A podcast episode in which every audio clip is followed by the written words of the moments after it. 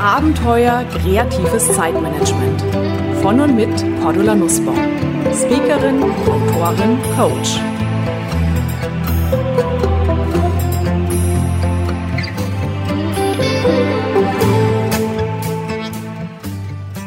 Willkommen zu einer Sonderausgabe des Podcasts Kreatives Zeitmanagement. Heute mit einem Interview mit dem amerikanischen Autor John Strelecki. Liebe Hörerinnen und Hörer, kennen Sie das Buch Café am Rande der Welt von John Strelecki? Ich habe es vor Jahren gelesen und fand es eine ganz wunderbare Art, mein Herzensthema, persönliches Wachstum, ein erfülltes Leben führen, den Menschen näher zu bringen. In Romanform, ein bisschen Fantasy, richtig gut zu lesen. Ja, und gestern habe ich eine E-Mail bekommen vom Verlag, deutschen Verlag, wo John hier in Deutschland publiziert. John sei zu Besuch in München und wäre für ein Interview bereit. Das hat mich gefreut, aber ich war heute den ganzen Tag in einem Workshop. Das heißt, ich konnte leider nicht in den Verlag reinfahren, um dieses Interview persönlich zu führen.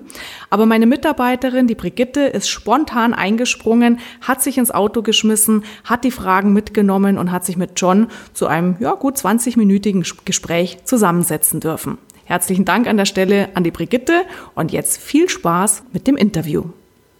Hi, John. Hello. Hello. Uh, when you wrote uh, the Why Are You Here Cafe, you didn't write it with the ambitions of writing a book. What was your intention and what was the trigger to write it? Yeah, so you are 100% correct. There was no master plan to be an author or uh, anything like that. Um, I had made a major decision in my life and gone off and backpacked around the world for a year. Had left everything behind my career, where I lived, all my worldly possessions, and literally backpacked around the world uh, for a year. And when I came back from that, um, I went back to an assignment. I used to be a consultant, a business consultant. Mm-hmm. And so I went back to an assignment for four months. And on my flight home, uh, excuse me, um, I started to think about a simple question, which was what would I tell someone right now is the meaning of life? Because I had just spent a year doing exactly what my heart wanted me to do, which was to go see the world and experience other people and other cultures and visit these places I'd only dreamed of seeing. And then I had spent the last four months going back and doing the work that I had left behind because it just didn't have a heart connection, right? Okay. And so here I am coming back from the last moment of that work engagement, and uh, I'm on the plane, and I don't have anything to read, and I find myself asking the question, what would I tell someone right now is the meaning of life? Because I sort of had these two worlds colliding, yes, right? I understand. And uh, I started writing something out. And uh, I woke up the next morning at my house and I thought there's so much more to say than that. And I don't know why, but something told me just sit down and start typing. And so I sat down and I started to type. And things just were flowing out of me. And I got to the end of that day and I went to bed and I got up the next day and something said, sit down and start typing. And so I did that again. And this went on for 21 straight days.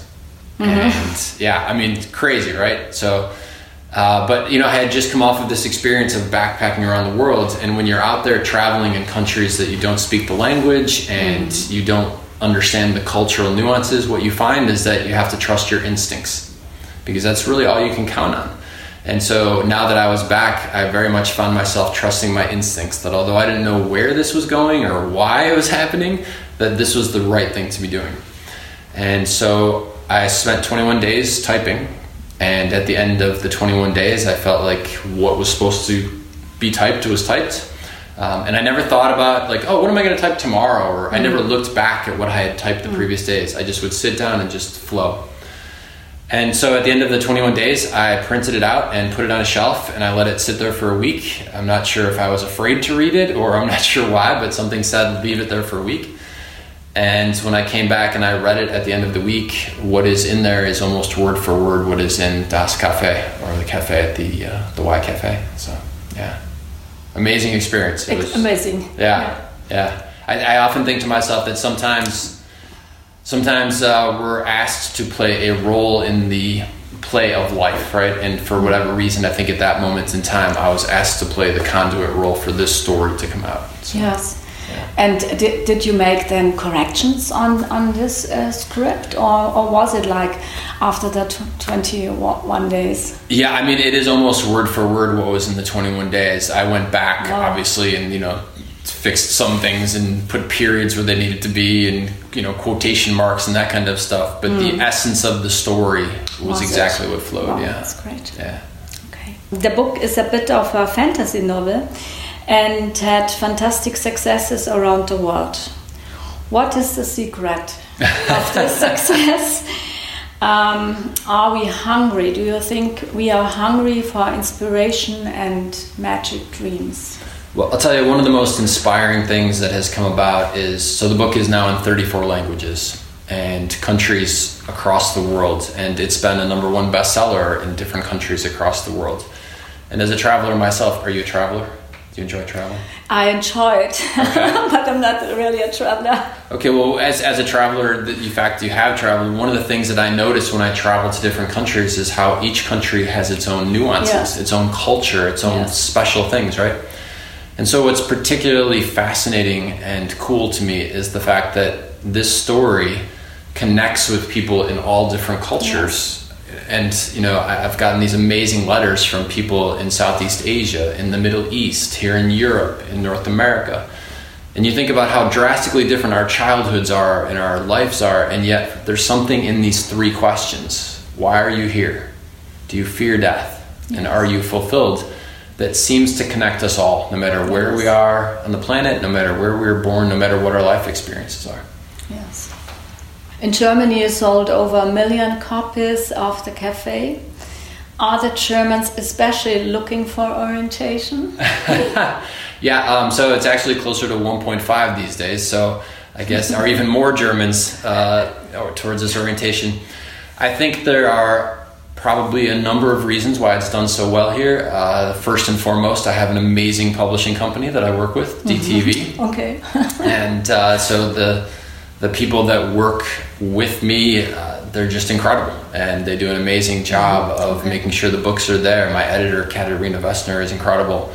And we've had a relationship uh, dtv and i now for gosh over a decade you know and so were it not for them uh, no way would it be as successful as it is because they're the ones who help make sure the book is where it's supposed to be and looks the way it could be um, and then I would say the bookstore owners. You know, so many times you walk into a store and the person behind the counter just sort of looks you over and they say, I've got the right book for you, right? And that person is the conduit between the story of the cafe and that individual, that customer, right? And were it not for the bookstore owners, no way would it be the way it is. Um, and probably the last is the fans. You know, we live in an era of social media. and do you think the bookstore owners are, uh, a little special here in, in Germany? Uh, you know, so I think when you uh, are in an environment where the bookstore owners take the time to get to know their customers, then that facilitates that exchange. And so that must be something special here. Yeah. You know, I mean, I can think of individual stores I've visited in other countries around the world that have it, but maybe here it's at a broader level, you know. Um, and the last thing I would say is that social media is a reason, you know, because this is a very advanced culture. People are socially, um, they're technologically savvy. And so when someone has a touching experience with a book and they get on Facebook or Twitter or LinkedIn or whatever and they're talking about it, that in this country other people are listening, you know. So, yeah. And then there's also magic, which I can't even explain. I don't know. Sometimes things just happen that you can't quite understand. Okay. Um, so you never you never chose this fantasy style again. Why? Uh, well, so I wrote the original Why Cafe, uh, Das Cafe here in Germany. And then uh, I was thinking about what to write next, and the book had hit bestseller lists in different countries around the world, and that's when your agent says, "So, what are you writing next?" You know, they, they're looking for that next title. And uh, I had an ending to a book come to me, and uh, that became the story Life Safari uh, in English or Safari des Lebens here in Germany. And uh, that one was interesting because the ending to the story came to me and it was so powerful and so emotional. And I said, I want to write that story. But then I had to go and start at the beginning and say, well, how am I going to get to this end? Okay. You know? Yes. Um, but uh, I actually wrote that story in 10 days. Wow. Yeah, yeah. Um, it was an amazing experience. I had ten days the house completely to myself, and I found myself just writing and writing and writing. I would write until two in the morning. It was an amazing experience. Yeah, and it was very much of a dialogue with the main character, Yes. uh, Mama Gombe. So, Yes. um, but then I, I ended up going back to the cafe, as Very you know. impressive. Uh, well, it's, again, it's it's trusting your instincts. You know, it's very easy to Yes. say, "I can't understand this. I don't know why this makes sense," and therefore to start Mm-hmm. doubting ourselves. But I think whether your calling is writing books or running your own company or traveling Yes. the world, that if you allow yourself to trust your instincts, even if you can't explain why this feeling is this feeling now, Yes, agree. then you have the chance to do amazing things in life. Yes. Yeah. um, but I came back to the cafe, as you know. I, I Yes. re- returned to the Why Cafe, Yeah. um, which brought me back to the magic there. So, Mm-hmm. yeah. You initially published a book on your own, and it sold more than t- 10,000 copies across 24 countries in less than a year. Then you were signed by a literary agent. It seems to me that today we have a flood of, of self publishing authors. Do they still have a chance uh, to be found, do you think? And what do you recommend other people today who want to share their thoughts with others? To be a self publishing author or looking for a publishing house first? Yeah, you know, there's so many variables associated with that answer. So let me just try and cover a few aspects of it. But the first, and I get asked this question all the time. You know, I'm thinking about writing a book. What do you recommend? And the first thing I ask someone is, what is your end goal?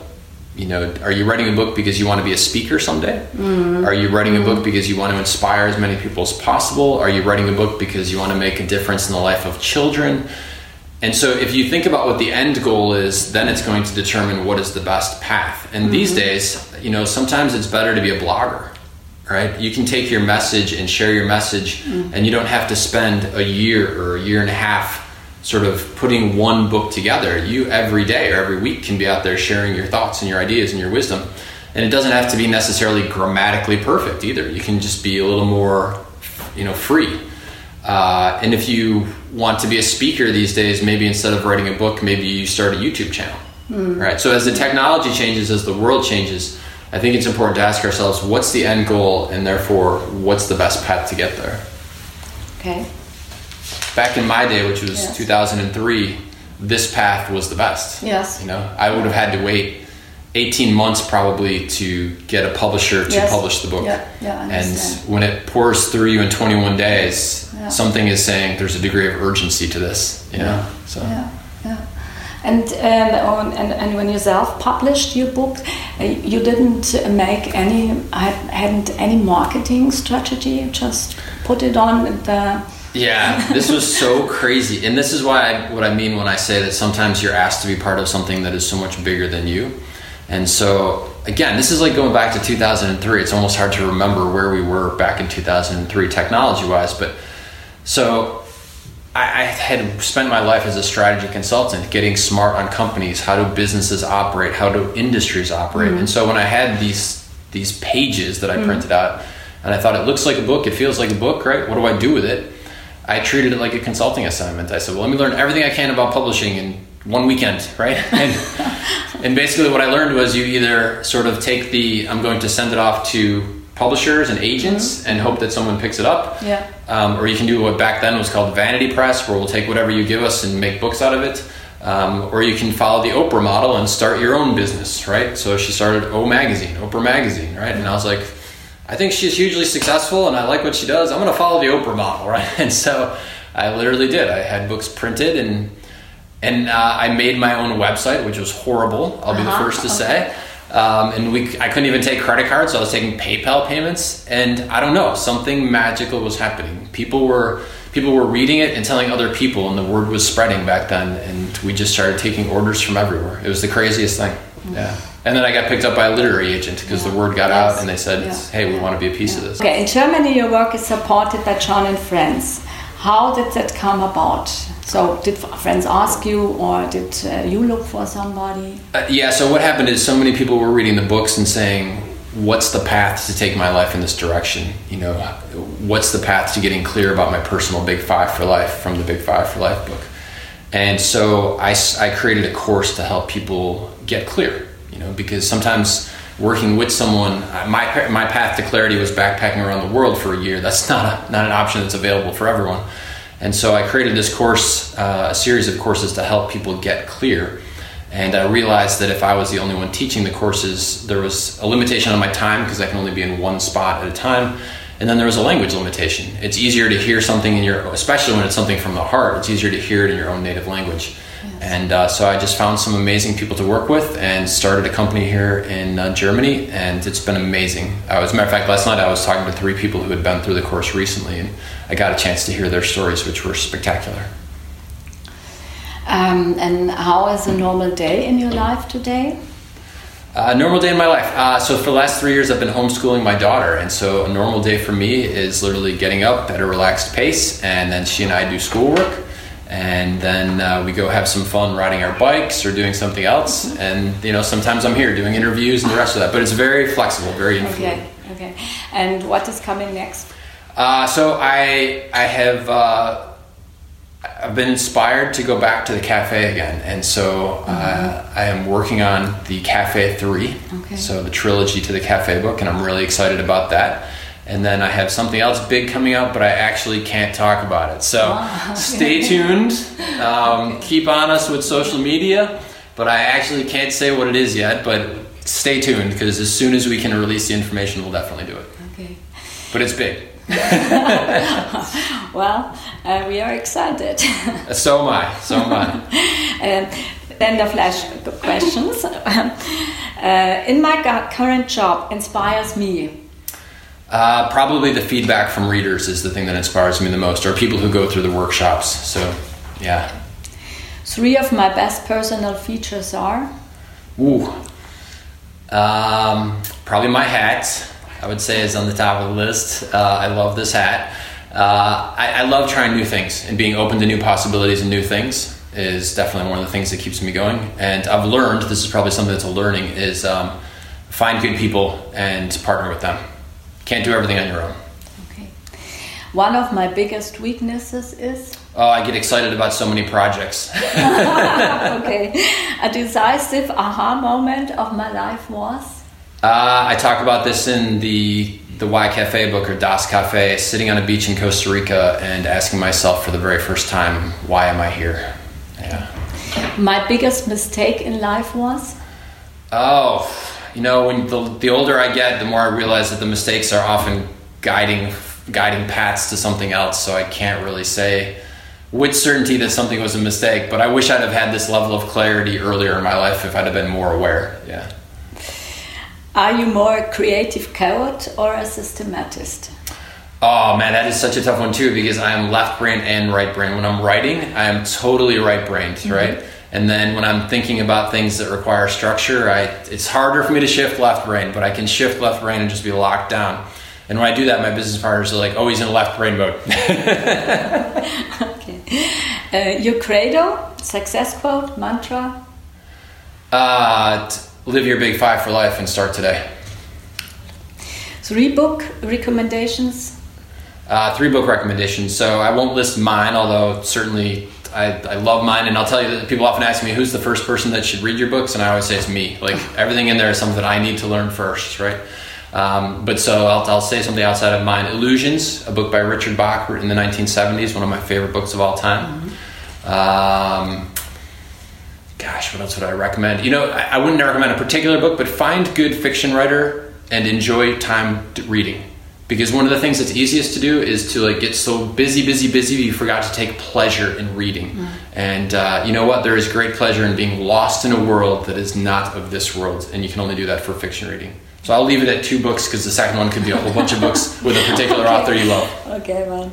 Uh, a very valuable internet business tool software for you is? Uh, I use WhatsApp actually. So yeah, my business partner here in Germany, um, she's the one who cued me into WhatsApp, and I'm so glad because we can talk all the time.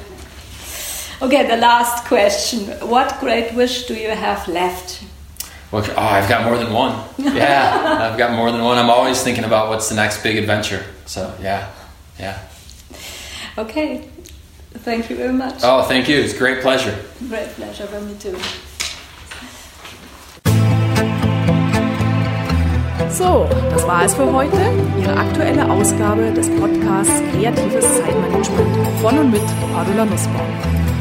Mehr Ideen, Methoden und Strategien für kreatives Zeitmanagement und für ein erfülltes Leben finden Sie in meinem Blog unter www.glücksfactory.de, auf meiner Website kreativechaoten.com und natürlich in meinen Büchern, E-Books und im E-Coaching. Außerdem können Sie mich natürlich auch live erleben bei Vorträgen und Seminaren und ich würde mich sehr freuen, wenn wir uns auch mal persönlich kennenlernen. Aktuelle Seminartermine erfahren Sie unter www.kreative-chaoten.com. Alles Gute und die besten kreativ-chaotischen Wünsche für einen entspannten Alltag. Ihre Cordula Nussbaum.